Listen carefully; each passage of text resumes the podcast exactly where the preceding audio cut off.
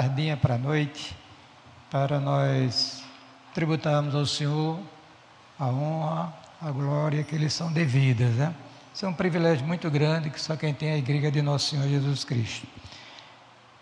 É, quem está hoje na escala era o pastor Samuel, houve uma permuta, ele pregou no meu lugar domingo passado, eu estou pregando, o Valdo também está envolvido nessa escala, ele teve que mudar um pouquinho por circunstâncias que fugiram do nosso controle.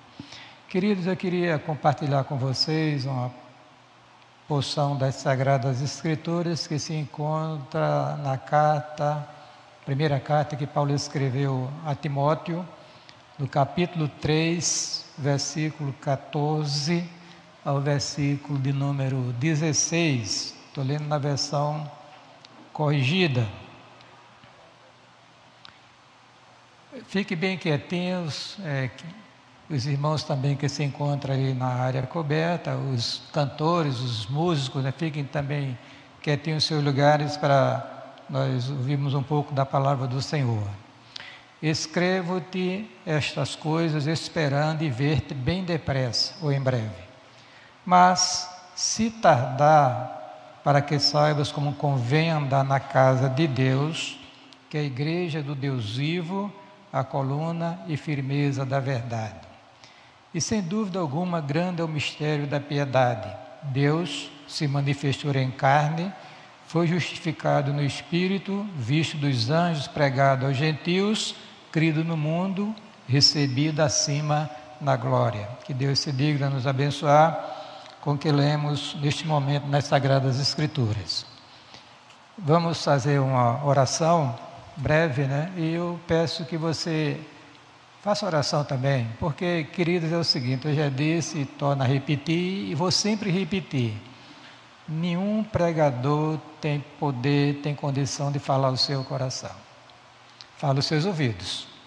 Daí para frente é uma obra exclusiva da graça de, de Deus. Então é conveniente a gente, quando se programar, ou se arrumar, digamos assim, para o culto, nós peçamos a Deus que Ele graciosamente ministra nossas almas, que tanto carecem dele, porque se assim não acontecer, você vai entrar, vai ouvir e vai sair e nada acontece de transformador na sua vida. As reuniões da igreja são reuniões, em tese, transformadoras. Por quê? Porque Deus está presente em nosso meio, bendito seja o nome do Senhor. E um coração quebrantado, um coração é, desejoso né, de ouvir a voz de Deus, com certeza Deus não vai deixar passar a oportunidade para ministrar a sua alma, que depende totalmente dele. Lembre-se que o Salvador, citando um texto de Deuteronômio, ele disse: Nem só de pão viverá o homem, mas de toda a palavra que sai da boca de Deus. Então, a oração, queridos, a assistência do Espírito é, é desejável, evidentemente, oportuna. Né? Diga amém. Que nós queremos ouvir a voz do Senhor, esta voz que é poderosa que é cheia de majestade. É? Pode ser quem for, quem estiver pregando. É?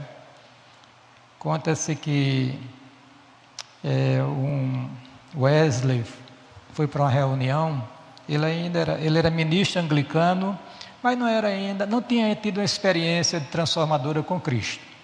E passou muitos anos pregando, foi ministrar nos Estados Unidos, ele era inglês, foi para os Estados Unidos, pregar aos índios, ele disse, eu fui converter os índios, quem é que vai me converter? Disse ele. E ele já estava desesperançado, um dia ele foi a uma reunião na igreja, uma igreja pequenininha, e ele estava lá e assentou-se para ouvir. E quem estava ministrando a palavra não estava nem pregando, estava lendo, leu o texto e leu um comentário, leu mesmo, porque os puritanos geralmente eles liam, eles não pregavam, né? pelo menos alguns deles. Né? Ele tinha os sermões tudo lidos, né? E ele foi lendo, lendo, e Deus foi ministrando a alma de, de Wesley e transformou aquele coração. E aí, meus irmãos, ali foi Aquela experiência foi uma experiência transformadora e Wesley foi usado por Deus para mudar a face da Inglaterra num poderoso avivamento espiritual e também que desembocou nos Estados Unidos das América do Norte, da América do Norte. Então peça isso a Deus, que Deus é o Deus vivo. Amém? Igreja do Deus vivo, coluna e firmeza da verdade. Então vamos orar. Pai, nós queremos te agradecer pela bênção de estar nesta noite em tua casa, diante de tua santíssima presença, para celebrar o Senhor, para fazer as nossas preces, também para ouvir, ó Deus, a tua santa e bendita tua palavra. Ser servido, Senhor, a ministrar nossas almas nesta noite a ministrar a alma de todos aqueles que se encontram aqui nesse santuário, na área coberta com a extensão do santuário, e aqueles que estão nas redes sociais, aqueles que ainda hão de ouvir, ver este vídeo mais na frente, que sejam alcançados pelo poder transformador de nosso Senhor Jesus Cristo. Abençoe a reunião desta noite, ou melhor, dê continuidade à tua bênção na vida da igreja nesta noite, nesta reunião. Abençoe esse ministério, que ele cresça prospere de uma forma sadia para a glória do Senhor. Assim nós oramos, suplicamos com gratidão, em nome de Jesus. Amém. Queridos, Paulo, ele escreveu 13 cartas apostólicas, nove destinadas às comunidades locais, algumas delas da época, e quatro destinadas a obreiros, companheiros seus no ministério. Muito bem. Então, é, essas cartas, principalmente a primeira e segunda Timóteo e Tito, são chamadas de cartas pastorais. Eu incluo também Filemão, que Filemão, a, a igreja estava na casa dele. Então ele era um obreiro do Senhor, né? Só que o teor da carta é bem diferente das três outras cartas.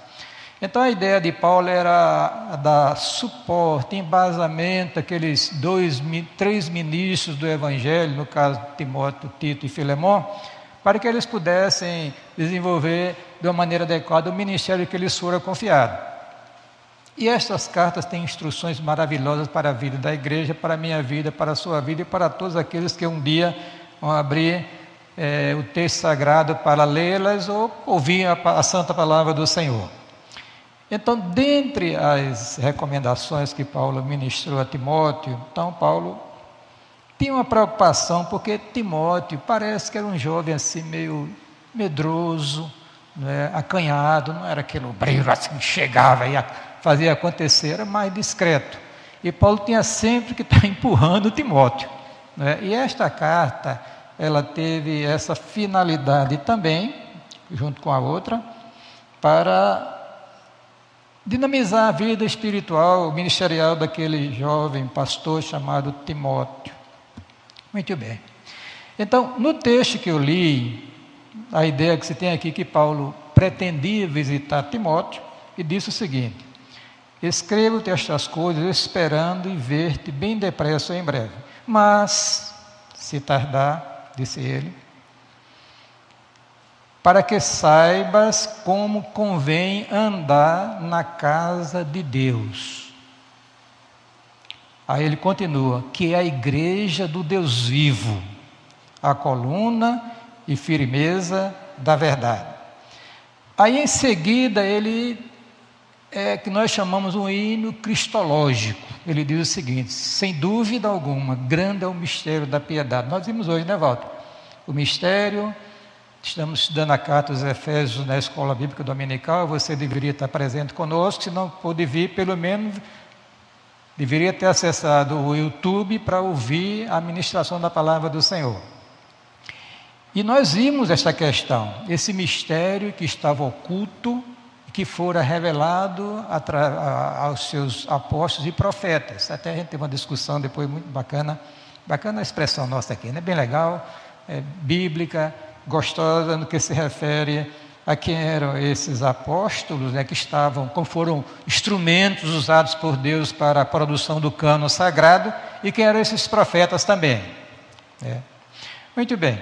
Mas eu queria aqui, irmãos, porque Paulo ele adverte Timóteo a, a questão de andar de forma adequada, proceder de forma adequada, é em relação à igreja. Olha, a igreja, queridos, dentro do programa redentor, depois da morte e ressurreição do Salvador, é o que, diz, é o que existe mais importante aos olhos de Deus. Eu já disse aqui mais de uma vez, torna a repetir. Por quê? Porque é a necessidade que o crente tenha consciência, principalmente aqueles que foram agraciados com ministério dentro da igreja, pastores, presbíteros e diáconos, tenham consciência do privilégio que eles têm de servir ao Senhor através da igreja e da grande responsabilidade atribuída por Deus para ele também. Então, como proceder adequadamente em relação à igreja? Evidentemente que Paulo, ele não descreve isto aqui. Eu vou ter que ir no Novo Testamento e no Velho Testamento como deve ser a vida de um crente ligado a uma comunidade local, que é a igreja do Deus vivo, onde ele ali foi estabelecido por Deus para fazer algumas coisas que eu vou daqui a pouco falar para os irmãos. Muito bem. E ele, aí abruptamente, digamos assim, Paulo introduz um cântico, um hino cristológico, além dele dizer que a igreja era a igreja do Deus vivo, coluna e firmeza da verdade, ele diz, começa agora a falar sobre o grande e glorioso Redentor. E volta e me chamou muita atenção essa expressão: Deus se manifestou em carne. E ele começa também aqui mostrar sobre o estado de humilhação e exaltação de Cristo, que o centro de todo o programa redentor. É que nós deveríamos, irmãos, repensar nossa vida como cristãos e amarmos mais a Cristo. E tudo aquilo que Cristo tem interesse dentro desse programa redentor. Então, queridos, é, isto posto, eu vou agora avançar um pouquinho e falar sobre como se deve proceder adequadamente com a igreja de nosso Senhor Jesus Cristo. Porque ele está dizendo aqui, para que saibais como proceder é, ou como andar na casa do Senhor. Queridos, a igreja é uma instituição divina. A igreja transcende a história, querido. O, o cordeiro, diz o texto sagrado em Apocalipse, que foi morto antes da fundação do mundo. Os eleitos, os membros da igreja, foram eleitos antes da fundação do mundo. Então nós estamos tratando de algo que tem uma dimensão extraordinária e um valor estupendo aos olhos de Deus. Está pensando, Walter, quando você leu hoje pela manhã, falando sobre Abraão, né, que tem aquele texto, aquela promessa, lá Abraão, no capítulo 12 de Gênesis, é quando é, disse que Deus abençoaria quem abençoasse, amaldiçoaria quem amaldiçoasse, isso é em relação à igreja de Cristo. Isso em relação à igreja de Cristo. Ai de quem levantar a mão contra a igreja do Senhor Jesus Cristo. Porque a igreja não é do homem, é de Cristo, irmãos. Igreja do Deus vivo, coluna e firmeza da verdade. E essa igreja é um conjunto de todos os crentes que já faleceram e estão dormindo no Senhor, isso do Antigo como do Novo Testamento, os crentes que estão vivos e aqueles que ainda hão, pela graça de Deus, crer em nosso Senhor Jesus Cristo. Essa é a igreja na sua expressão universal. Só que, segundo a ordem de Cristo, essa expressão universal da igreja, ela se manifesta neste mundo através da igreja local, das igrejas locais. Olha, das cartas que Paulo escreveu, que foram três, nove irmãos, nove foram destinados às comunidades locais da época, algumas delas, né? Porque tinha muitas igrejas, mas Deus, pela sua sabedoria, é, mandou para que fosse escrita a carta à igreja de Roma, a de Corinto, a, da, da, as igrejas da Galácia, Éfeso, é, é, Filipenses, Colossenses, em Colossos, em Filipos, né? em Tessalônica. É, então nós vemos, irmãos, aí que essa igreja, na sua expressão local, que muitos desprezam hoje, não leva em consideração, inclusive ministros do Senhor, que não estão, irmãos, com essa consciência da importância de uma igreja aos olhos de Deus. Igreja do Deus vive, irmãos. Se você olhar as igrejas do Novo Testamento, você puxa que a igreja de Corinto, a barra era pesada lá. Era que tinha mais problemas detectados pelo apóstolo Paulo. Não é? Mas ele tratou aqueles irmãos como santificados em Cristo, em Cristo Jesus, chamados santos. Então, querido, nós estamos tratando com a igreja do Deus vivo, coluna e firmeza da verdade. Muito bem.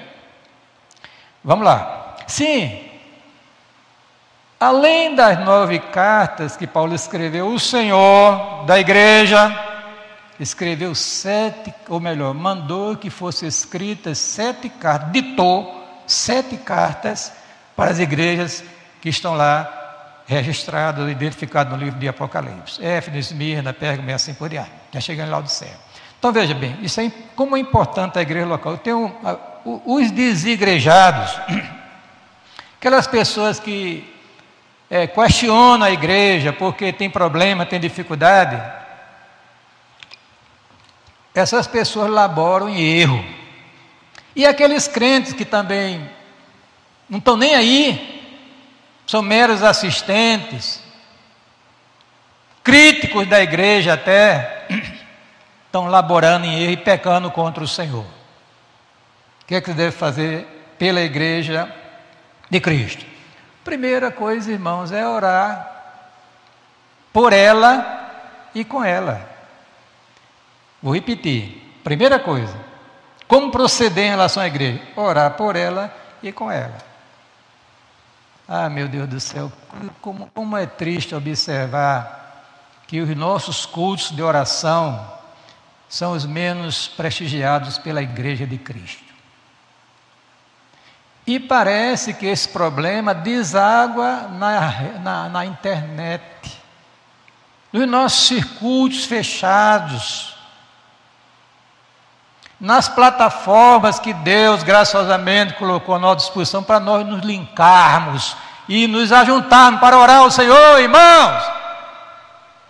Eu fico observando ali quando o grupo dos homens, das mulheres, dos oficiais da igreja, do culto de oração aqui presencial, eu vejo a maioria dos irmãos amados que têm celular, são ativos nas redes sociais, mas não se digam e passar um minutinho na presença de Deus conosco, irmão. Misericórdia, como é que pode uma igreja dessa prosperar?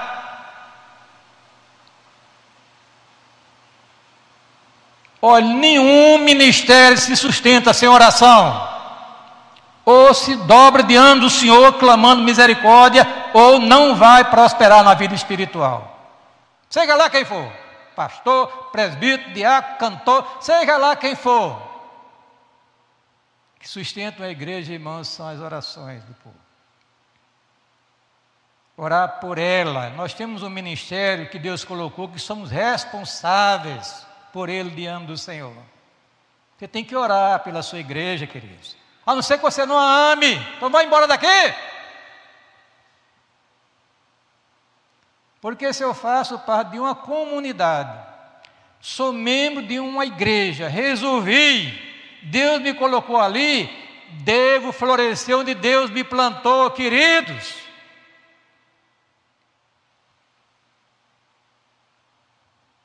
Considere esta palavra nesta noite. Diga amém. Eu sei que é dura, mas tem que dizer que sobre mim pesa a grande responsabilidade de exortar.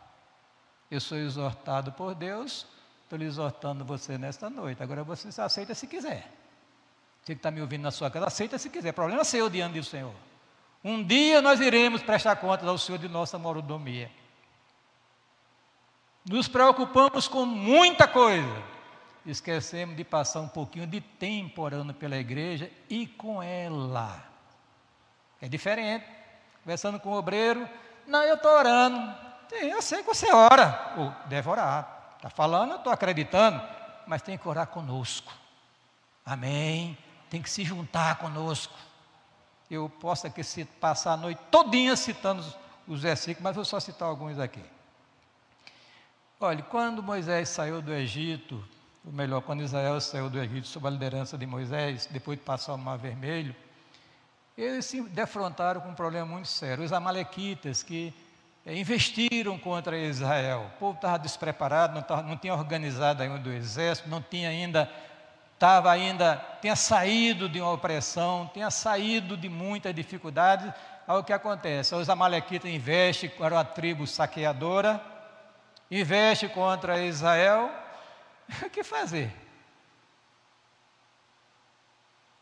Quais eram os recursos que eles poderiam é, ter disponíveis para enfrentar uma tribo guerreira, saqueadora, que vivia de roubo, Só tinha um caminho, a oração.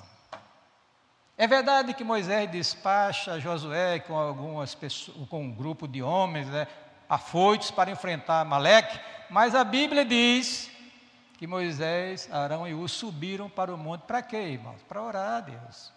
Eles sabiam que ter certas batalhas na vida só se vence com oração. Quando eu, eu passei 32 anos com o pastor Catão ali naquela casa ali em Curidazaba, ali, né? Para lá, né? E eu ouvi o testemunho dos obreiros que eu fui lá no velório, fui mais cedo, porque eu não queria ficar, porque tinha muita gente e eu queria evitar aglomeração, tal. Mas eu, aí eu visitei a família, cheguei lá, né, e meus sentimentos cristãos, tal, etc, etc. E vim para casa e fui assistir o culto pela YouTube, pelo YouTube. E ali vi o testemunho dos obreiros que foram criados naquela casa, falando sobre a importância que Catão dava oração, queridos. Tanto orava individualmente, como orava com a igreja. Não perdia uma reunião, a não ser se estivesse doente, que raramente acontecia, sabia? 100 anos que ele morreu, raramente eu via Catão doente, a não ser uma vez com um acidente, que o carro que ele fraturou, parece que uma costela, alguma coisa lá, e, e, e ficou lá um tempo imobilizado. E assim mesmo, dirigindo o culto, volta da cama dele. O filho dele, Catão Júnior, instalou um som precário, ele lá com o microfone ministrava a palavra da cama. A igreja sentada sem o pastor presente na casa dele, ele ministrando. Irmãos, olha, não dá para viver um, ter um ministério sadio sem oração. De todos. Então, esse caso aqui. Então, o texto diz que quando Moisés levantava as suas mãos, quem é que prevalecia? Israel, queridos. Quando as mãos de Moisés baixavam, porque o texto diz que eram pesadas, né? O que é que acontecia? O inimigo prevalecia. O que, que, que, se, o que é que significa isso? É que quando nós oramos, queridos, nós permanecemos de pé. E Deus está conosco e nos dá vitória, louvado seja o nome do Senhor. E quando nós deixamos de orar, tome fracasso. Eu não estou falando nem fracasso material, porque tem muita gente que não está orando e está progredindo financeiramente. Isso não vale nada aos olhos de Deus. Espiritualmente está caído, preciso se levantar, preciso orar mais, investir mais na oração, tanto particular como junto com a igreja, porque só assim nós seremos uma igreja sadia, vitoriosa para a glória de Deus. E esse é o procedimento de um servo do Senhor, membro de uma igreja que é a coluna e firmeza da verdade. Valorize mais a oração. Quando Pedro estava preso, ou melhor, quando Herodes tinha matado já Tiago, irmão de João, apóstolo, os judeus gostaram e ele gostou também. Prende Pedro, esperando a oportunidade para cortar a cabeça dele também, o pescoço dele. Mas tinha um problema, tinha um negócio, que o texto diz que a igreja o quê? Fazia contínua oração por ele a Deus. Então não era mais só uma pessoa, era a comunidade orando ao Senhor. E quando a comunidade orou, que aconteceu? Deus operou, queridos. Deus operou. Manda um anjo, o anjo vai lá na prisão, é uma, é, ela é iluminada, as cadeias, as portas se abrem, a, e Pedro é liberto. E ele nem acreditava o que estava acontecendo. Ele disse: será que é um sonho?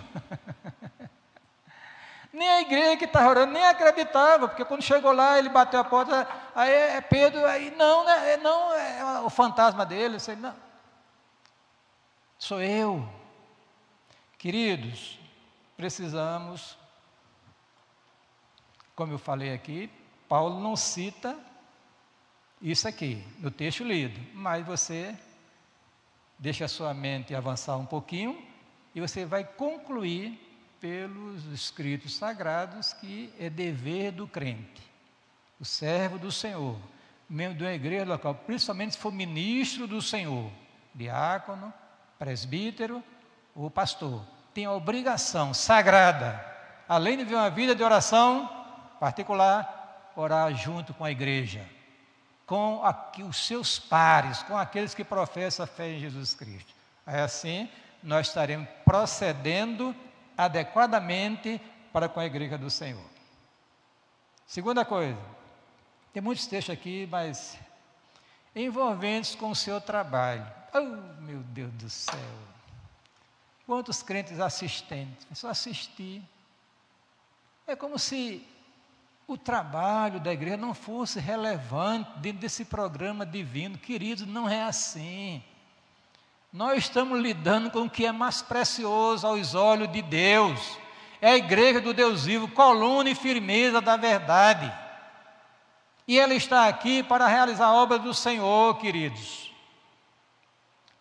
Adoração, edificação, proclamação e beneficência, cuidar do santo necessitado. Esta obra do Senhor tem que ser realizada por todos.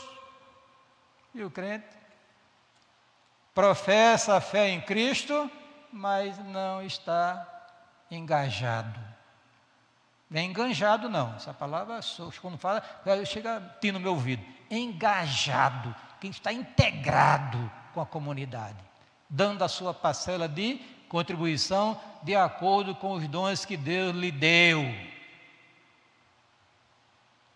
Na igreja primitiva, tinha uma mulher, viu, Léo? Tinha uma mulher que não sabia fazer muita coisa. Francisca, é, além de ser costureira, prega bem, né? ministra a palavra. Né? Mas a Dorcas só sabia costurar.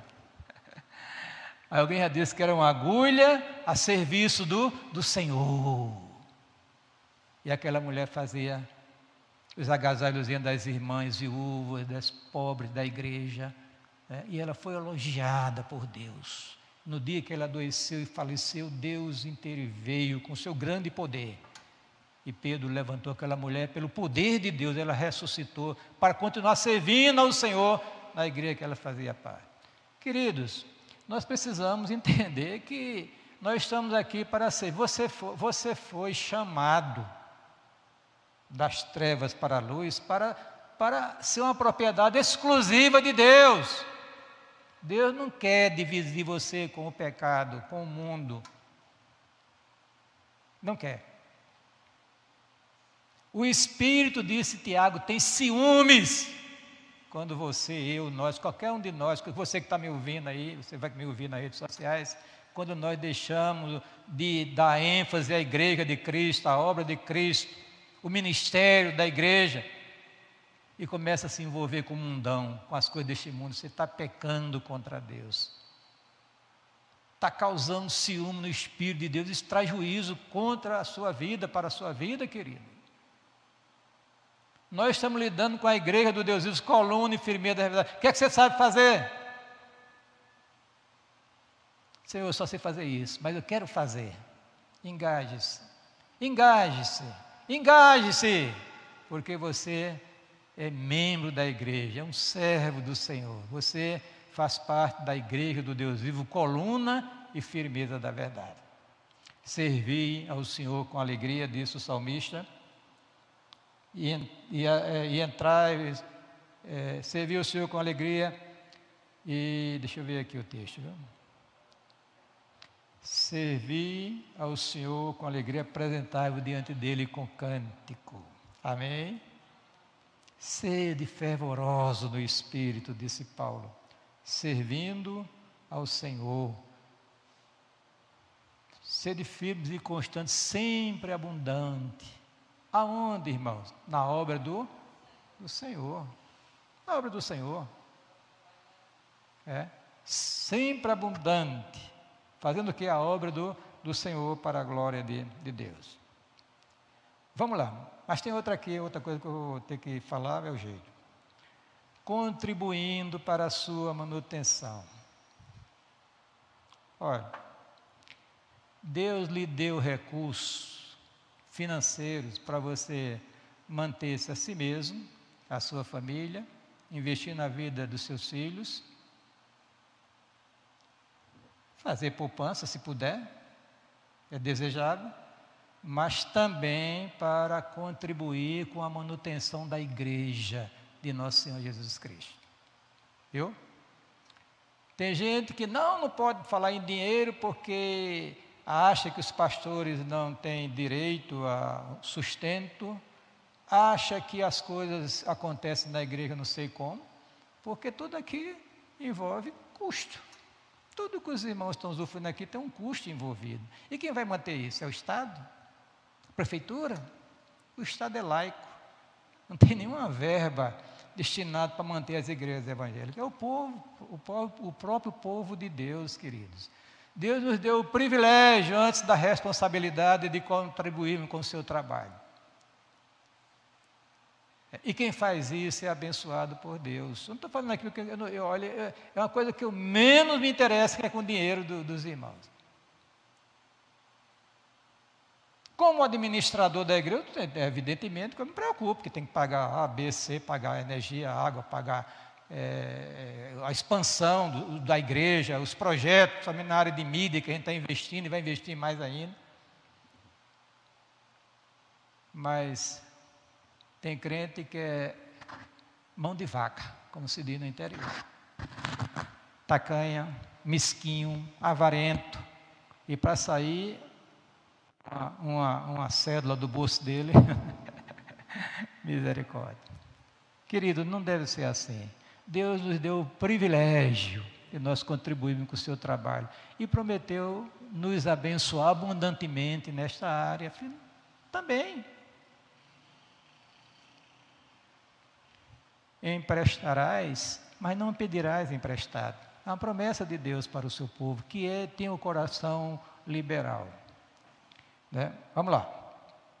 Veja que o profeta Malaquias, queixando-se do povo de Israel na época, que estava nem aí, tinha um santuário para ser mantido, uma obra para ser mantida e o povo, cada um cuidando com a sua casa, com os seus negócios, de ampliar os seus estabelecimentos, tal, de embelezar, etc, etc. Ele diz: Trazei todos os dias na casa do Senhor, para que haja mantimento na minha casa. Então o dízimo tem a finalidade de quê? De manter a casa do Senhor, a igreja do Deus vivo, coluna e firmeza da verdade. Eu vou contar uma experiência, não minha, minha eu poderia contar, mas é um negócio bem pessoal, não seria conveniente. Mas de um irmão aqui na igreja congregacional, eu passei 32 anos lá em Cruz das Armas, aqui em João Pessoa. O negócio dele, irmãos, era, já disse aqui, era uma banquinha que vendia as coisas de fogão, a válvula, a mangueira, as grelhazinhas, era um negócio pequenininho, irmãos, ali perto da eletropeça ali. Sempre quando eu passava, está lá o diácono Manuel Dias, da Igreja Congregacional de João Pessoa. Daquele negócio que não dava para manter nada, criou os filhos, são servos de Deus, se formaram, como se diz no interior, prosperaram. Ele, ele a casinha dele, o seu sustentozinho, mas Deus foi abençoando na vida da família, querido. Esse é o Deus dos cristãos. Quando ele diz assim, trazei todos os dias a casa do Senhor, para que haja mantimento da minha casa, e depois fazei prova de mim, diz o Senhor dos Exércitos, se eu não, não vos abrir a janela dos céus, e não derramar sobre vós uma bênção tal, até que não haja lugar suficiente para recolher, e ele começa a mostrar a bênção que Deus graciosamente dispensa ao crente fiel nesta área também. Olha o que diz Salomão. Honra o Senhor com os teus bens e com a primeira parte de todos os teus ganhos. Aí a palavra, aí diz assim: e se encherão os teus celeiros e transbordarão de vinho os teus lagares. Aí Paulo diz: cada um contribua segundo propõe no seu coração. Não com tristeza ou por necessidade, porque Deus ama ao que dá com, com alegria. Então, querido, do, do que Deus lhe deu, separa o que é do Senhor e não seu. Você não tem, eu não tenho, ninguém tem o um direito de pegar aquilo que é de Deus para fazer o que nós queremos fazer. É de Deus. É de Deus. Dai a Deus o que é, o que é de Deus. Às vezes eu coloquei isso, aí tem um texto de Deuteronômio, quando, é, aliás, Levítico, se não me falha a memória, onde é dito lá que ninguém compareça diante de mim com as mãos vazias e um, um servo, ainda mais aqui não, foi para as redes sociais me criticar. Não contexto ali espiritual, eu digo, vai olhar o contexto que é material, é manutenção da casa do Senhor mesmo. Não tem nada de espiritual ali. Que é espiritual também o dízimo do Senhor. Para os irmãos terem ideia, quando o coração se tranca, o bolso não se abre. Mas, irmãos, torna a repetir, é um privilégio. É um privilégio dado por Deus para nós. E também, evidentemente, todo privilégio segue sua responsabilidade. Deixa eu ir adiante aqui. Terminando, terminando, tá bom. Desincumbindo-se de suas responsabilidades. Como proceder? Seja responsável. Ser um diácono, sirva o Senhor como diácono. Eu fui diácono, fui presbítero e hoje sou pastor pela graça de Deus. Não tem escala lá na igreja congregacional de Pirasama, não, irmãos. Catão não fazia escala, mas eu sentia a obrigação, o desejo de estar lá na porta para receber os queridos e acomodá-lo dentro do santuário. E fazer outras coisas relacionadas ao diaconato. Nunca me pediu para eu fazer. Mas eu sentia privilégio, né, jovem, Fui diácono com 18 anos de idade, já pensou? Que responsabilidade. E, graças a Deus, até hoje estou firme, né? Presbítero, responsável para cuidar da vida da igreja, a vida espiritual, ajudar o pastor no seu ministério. Queridos, precisamos despertar. Nós temos uma responsabilidade diante de Deus. Interessante, Walter, que tinha lá um obreiro chamado Arquipo, aí Paulo disse, mandou, lá em Colossos, Paulo, dizer Arquipo, atenta para o ministério que recebestes no Senhor, para que eu cumpras. Às vezes acontece. É? A igreja funcionando e o diácono, o presbítero, o pastor não está nem aí. Não, irmãos, esse é o meu negócio. É a minha igreja. Isso, evidentemente, não é minha, é do Senhor, mas de minha no sentido do meu envolvimento, meu engajamento com ela.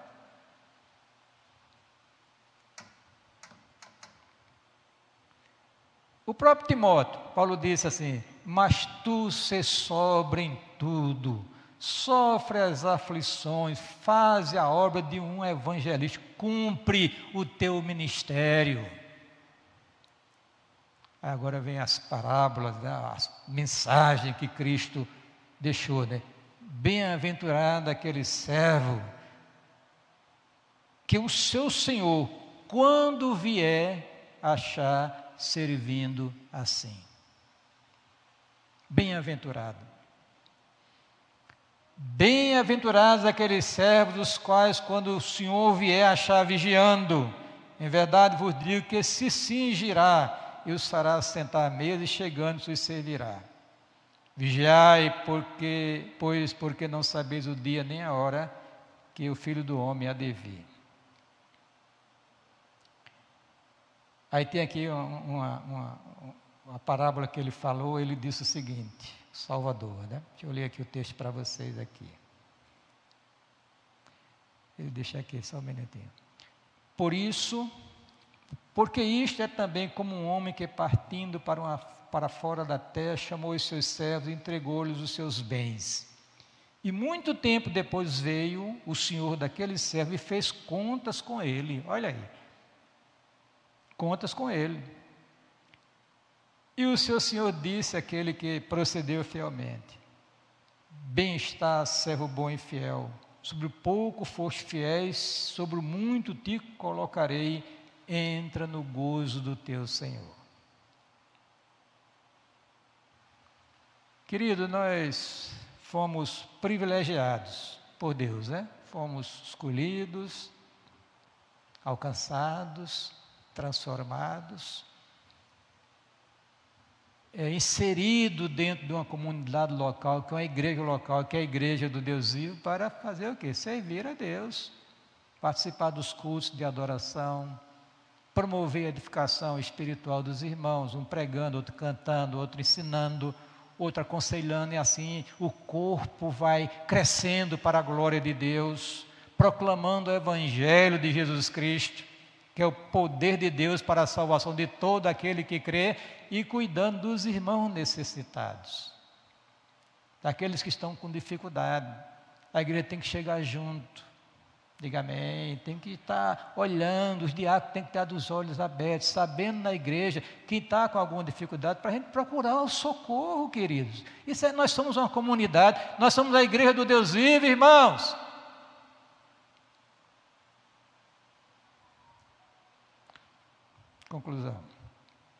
Amados, a igreja de Cristo coluna e firmeza da verdade, é uma instituição divina. Pronto. Que a sentença. Sobre ela repousa a bênção de Deus. Sou membro dessa igreja pela vontade e graça de Deus. Como servo de Deus que somos, devemos viver em função da igreja de Cristo. A sua vida agora deve gravitar em torno da igreja de Cristo. Amém? É como se tivesse um grande imã e você fosse um imãzinho pequenininho, um ferrinho. É sendo atraído para a igreja. Aqui está a nossa casa, a nossa família, uma parte da família de Deus. Como servo de Deus que somos, devemos viver em função da igreja de Cristo, inclusive na sua expressão local. Aquele negócio, não, ah, meu crente carreira solo, é, vou ali, vou apular e fica feito um, sei lá. Não é propósito de Deus para a vida de um servo de Deus. propósito de Deus é que ele se congregue, que ele se junte uma comunidade, que ele ali ele se dedique a servir ao Senhor. Alguém já disse que o crente deve procurar uma igreja, não necessariamente mais perto fisicamente dele, mas sim mais perto da Bíblia Sagrada, que é a igreja, né? Então, então essa igreja atende esse pré-requisito. E nós ministramos a palavra do Senhor. Nós celebramos os sacramentos. Nós cultuamos ao Senhor nosso Deus, proclamamos o santo evangelho. Irmãos, isso aqui é a coisa de um, isso é de um valor extraordinário. As famílias crescem aqui, os irmãos se casam aqui as coisas vão crescendo, vão prosperando nessa comunidade para a glória do Senhor nosso Deus. Portanto, sim, somos responsáveis por ela diante de Deus, pela igreja local, onde Deus nos colocou. Portanto, devemos proceder para com ela de acordo com as sagradas Escrituras, orando por ela e com ela engajando-se em seus trabalhos, contribuindo financeiramente para a sua manutenção, pois fazendo assim, nos desincumbiremos de nossa responsabilidade para com a igreja de Deus diante dele. Que Deus tenha misericórdia de mim e de você também, de você que está me vendo aí nas redes sociais. Que você desperte, desperte, se apegue à sua igreja, se envolva, ponha essa disposição do Senhor através dela Seja um crente atuante, um crente operoso e não um mero assistente, indiferente, está nem aí. É, misericórdia, misericórdia, misericórdia, irmãos. Precisamos despertar. Aí cabe aquela palavra que Paulo escreveu à igreja de Éfeso: desperta, ó tu que dormes. Levanta-te dentre os mortos e Cristo te esclarecerá. Que Deus nos abençoe em nome de de Jesus. Quer cantar comigo? Santo Espírito, encha minha vida, pois com Cristo eu quero brilhar. Santo Espírito, encha minha vida, usa minhas almas. Música